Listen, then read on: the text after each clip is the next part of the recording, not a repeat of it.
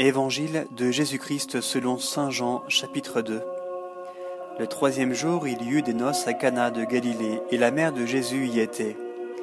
Jésus aussi fut invité à ces noces, ainsi que ses disciples. Or, il n'y avait plus de vin, car le vin des noces était épuisé. La mère de Jésus lui dit, Ils n'ont pas de vin. Jésus lui dit, Que me veux-tu, femme? Mon heure n'est pas encore arrivée. Sa mère dit au servant, Tout ce qu'il vous dira, faites-le. Or, il y avait là six jarres de pierre destinées aux purifications des Juifs, et contenant chacune deux ou trois mesures.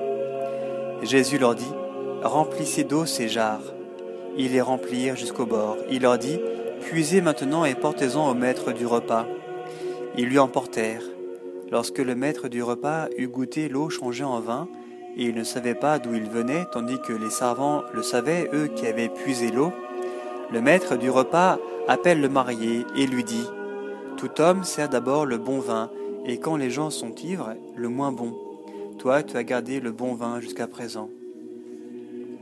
Tel fut le premier des signes de Jésus. Il l'accomplit à Cana de Galilée et il manifesta sa gloire, et ses disciples crurent en lui. Après quoi, il descendit à Capharnaüm, lui ainsi que sa mère, et ses frères, et ses disciples, et ils n'y demeurèrent que peu de jours. La Pâque des Juifs était proche, et Jésus monta à Jérusalem. Il trouva dans le temple les vendeurs de bœufs, de brebis et de colombes, et les changeurs assis. Se faisant un fouet de cordes, il les chassa tous du temple, et les brebis et les bœufs il répandit la monnaie des changeurs et renversa leur table. Et aux vendeurs de colombes il dit Enlevez cela d'ici, ne faites pas de la maison de mon père une maison de commerce.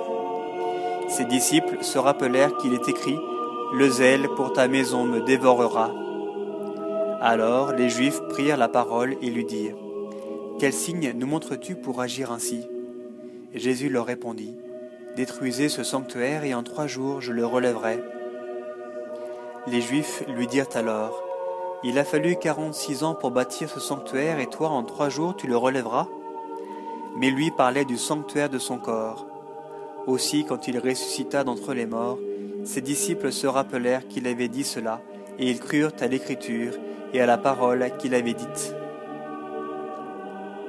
Comme il était à Jérusalem durant la fête de la Pâque, beaucoup crurent en son nom à la vue des signes qu'il faisait.